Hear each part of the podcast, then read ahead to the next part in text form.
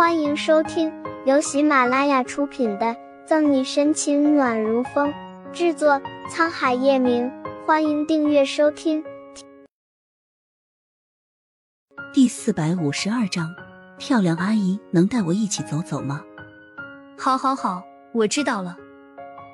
沈西无奈的冲他摆了摆手，话音落下，人也已经出了走廊的门，沿着楼梯间往下走，遇到裴玉哲。沈西烦了几天的心情瞬间好了不少，一刻不停赶回警局。沈西刚走到门口，就被叫去开了个会。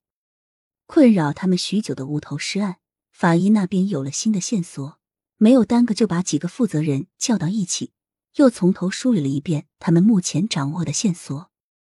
等到暂时告一段落之后，沈西才发现已经过了饭点，掏出手机一看。果然，上面好几条信息都蹦了出来。裴宇哲怕打扰到他工作，没敢打电话，隔二十分钟就给他发一个短信。最后一条正好二十分钟前。为了避免裴宇哲再发一条过来，沈西连忙回了一条过去。刚没看到，这就出来。果不其然，他短信刚过去，就见裴宇哲回了一个好。好在沈西下午并没有十分要紧的事。跟裴宇哲吃个饭的时间还是有的。沈西将身上的警服脱下来，换上了风衣，拿起包就出了警局大门。裴宇哲将车子停在警局对面的咖啡店外，见到沈西出来，摇下车窗跟他招了招手：“有什么想吃的吗？”沈西上车之后，裴宇哲就问道：“我都可以。”沈西坐在后座，神色淡然：“那就我定了。”裴宇哲跟他从大学认识到现在也有好几年了，两个人之间也没有那么多客套。见沈西不太热衷，他就拿主意。沈西也不是客气的人，既然裴宇哲有安排，他自然乐得清闲。二人许久未见，期间两个人谈了很多事情，有大学时候的，也有工作上的趣事。一顿饭吃了一个多小时，沈西叫来服务员时才知道。裴宇哲早就订好了，而且也已经付过钱了。刚吃完饭，裴宇哲正好接到医院的电话，要赶回去做一个手术。如果哀忘了，泪不想落下。刚跟裴宇哲道别，准备回警局，沈西的手机铃声便响了。屏幕上的来电显示是陌生号码，沈西犹豫了几秒，在电话挂断前接了起来：“您好，我是沈新阳。”你怎么有我电话的？漂亮阿姨，我有事情和你说。电话那头的人正是左新阳。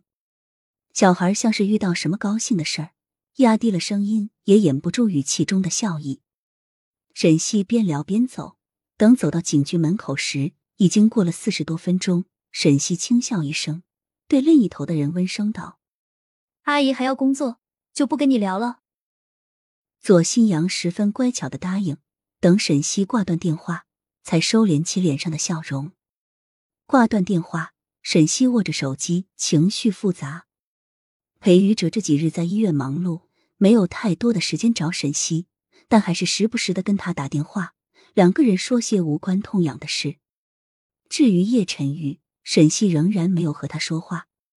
寒风凛冽，今日下班后，沈西便出了警局。准备回盛世庄园。适时的电话响起，手机上面显示的“左新阳”三个大字。沈西秀眉微挑，点了接听。漂亮阿姨，小孩愉快的声音很快响起，还让他回头。沈西疑惑的转身，果真看到不远处甜品店门口的小孩。小孩看起来很开心。冲他晃了晃手机，就跑了过来，望着叶晨玉缩小版的左新阳，沈西心情有些复杂，但还是扬起笑容问道：“你怎么在这儿？”搓搓小手，左新阳淡漠的眼眸闪着笑：“我本来是一个人出来玩，正好遇到漂亮阿姨。”“是吗？天气这么冷，你家人呢？”蹲下帮左新阳把衣服拉链拉好。沈西没有怀疑，妈妈今天开会，外公外婆在公司。声音软糯糯，眨巴眼。漂亮阿姨，我回国这么久，还没有好好逛逛下城，你能带我一起走走吗？好。本集结束了，不要走开，精彩马上回来。